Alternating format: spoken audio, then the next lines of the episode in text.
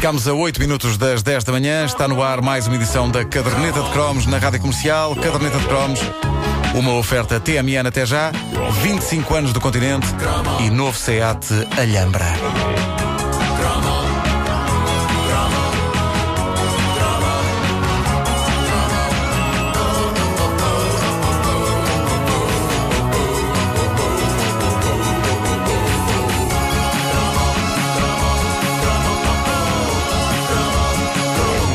Ora, antes de irmos ao tema desta edição da Caderneta de Cromos, há observações que as pessoas fizeram sobre amuladores, que foi um tema de uma das últimas uh, edições, um dos últimos cromos desta rubrica. Uh, o Rui Pedro Carvalho uh, faz uma revelação incrível. Diz que já viu alguns amuladores com uma moto triciclo, já não é com a mera bicicleta, e com o som da gaita gravado a sair de altifalantes. Ah, isso é muito feio. Eles já não sopram. Não, Vai uma maquineta.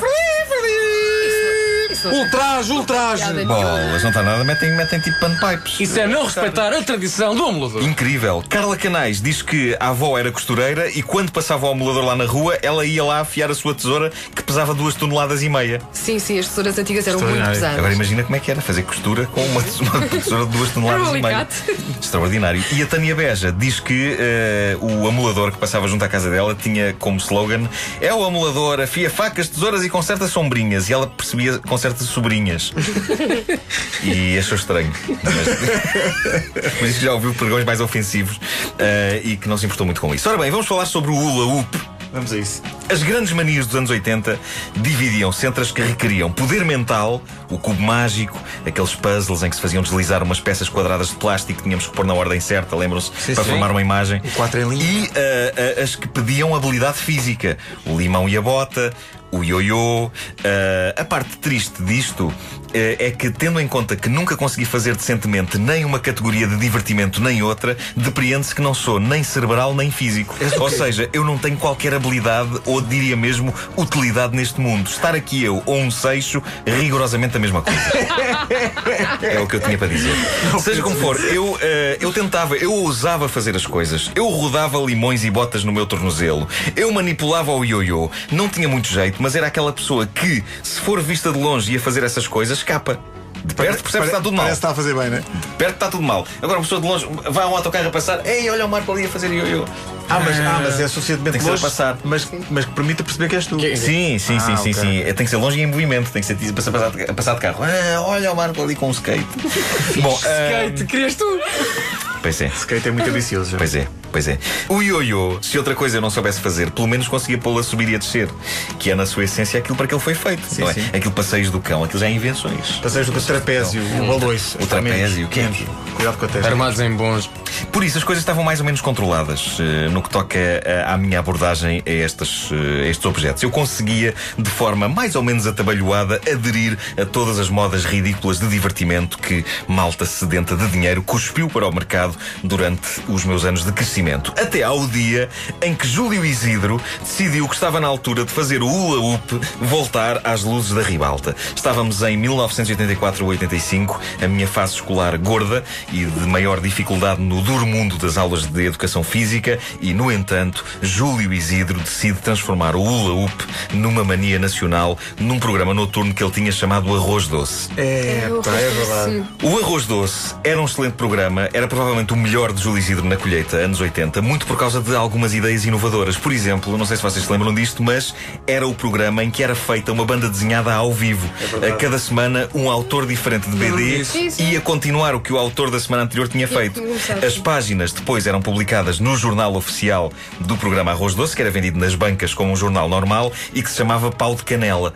Tinha um humor parecido com o do programa eh, radiofónico Pão com Manteiga, a que se deve eh, a presença de Artur eh, Couto e Santos, autor que trabalhou nos dois sítios, e que no jornal oficial do, pro- do programa Arroz Doce escrevia, por exemplo, pequenos anúncios como estes: Senhora Rica, precisa-se para morrer e deixar herança. Casal pretende outro casal para convívio com outro casal que já conhece outro casal. Vai ser uma rebaldaria. E um dos meus preferidos, Cascol perdeu-se. Dão-se alvíceras a quem me o entregar. É fácil de reconhecer porque, porque se vê logo que é meu. Pá. E tinha um herói de banda desenhada, esse- essa revista.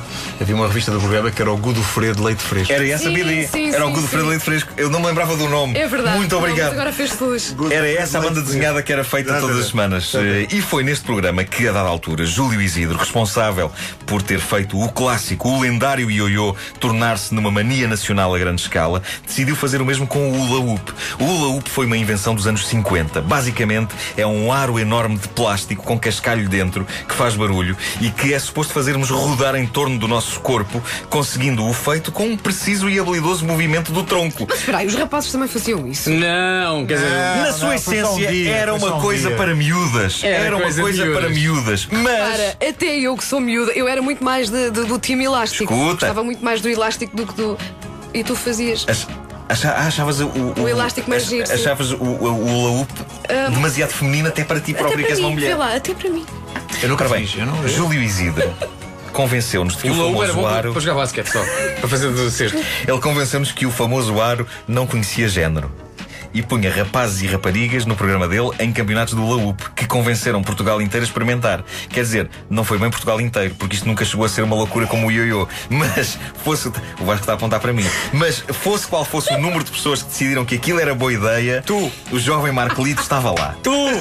Pá, deixa-me fazer esta Com pergunta. 13 ou 14 anos, que era a idade para ir já tendo um bocadinho de juízo, sobretudo quando se é gordito e nunca se foi bom a ginástica, rodopiar um ar na cintura não é o mesmo que mexer num ioiô, mas era uma nova mania nacional imposta pela TV e, como tal, eu tinha de lá estar. Deixa-me fazer esta pergunta. Pedro e Vasco, vocês rodaram o hoop? Não. Eu nem sei bem o que é. Não. De maneiras que não me perguntem como. Não me perguntem como, eu convenci a minha mãe a comprar um hoop. Penso que o argumento usado foi: é para a minha irmã, Ah, pois. que em 84 tinha 5 anos. Ah, idade perfeita para fazer um ar gigantesco rodar na cintura. Quantas vezes é que usaste a desculpa? É para a minha irmã. Pá, tantas. Tantas vezes.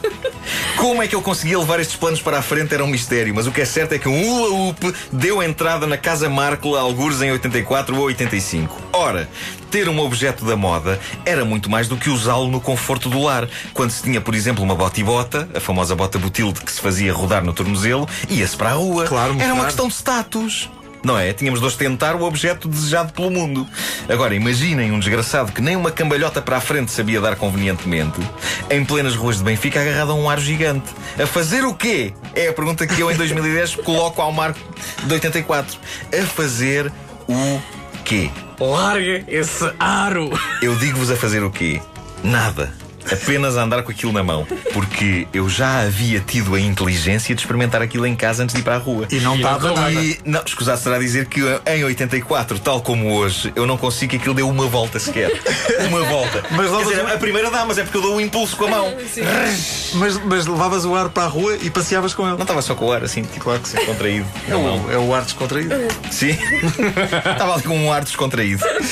Diz-me que Ah. algumas vezes foste para a rua com o aro e com o blusão branco do Miami Vice. Isso Não, é não, que era. o dos ombros de Miami Vice Só saiu aquela vez. vez, e, e pronto. Mas eh, eu juro que eu tento. Aliás, eu hei de experimentar isso aqui. Na rádio, Vamos a isso. que é um meio que não tem imagem. Ah, temos a webcam. Eh, eu abano o corpo como um possuído e aquilo limita-se a deslizar por mim abaixo como um par de calças largas. Cai assim, tipo. Bom. Trás. E o aquela, drama e do. aquela malta que ao mesmo tempo eh, roda no, no tronco e também No nos braço. braços. É, e no pá, mas isso é, isso é malta que trabalha no circo. Não, não podemos ser obrigados a fazer isso. Não, no outro dia vi uma rapariga O Júlio a não nos fazer podia o obrigar a pino fazer isso. E a rodar o hoop. Fazer o pino? Sim, A fazer o sim. pino? Bolas.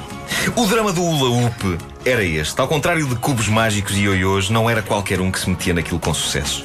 E talvez por isso a mania do hula hoop nos anos 80 acabou por ser fugaz. Enfim, eu marquei presença segurando num. Com o ar de quem até sabe fazer aquilo, mas agora não lhe apetece porque não está para chatear. E ainda a aguentar estoicamente os comentários dos colegas que me diziam: Mas isso não é para miúdas. Não, senhor. O próprio Júlio Isidro fez uma vez.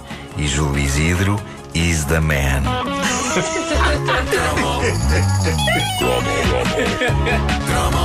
Júlio Isidro e Paulo Miranda. A caderneta de cromos é uma oferta TMN até já, 25 anos do continente e novo Seat Alhambra, versatilidade e tecnologia.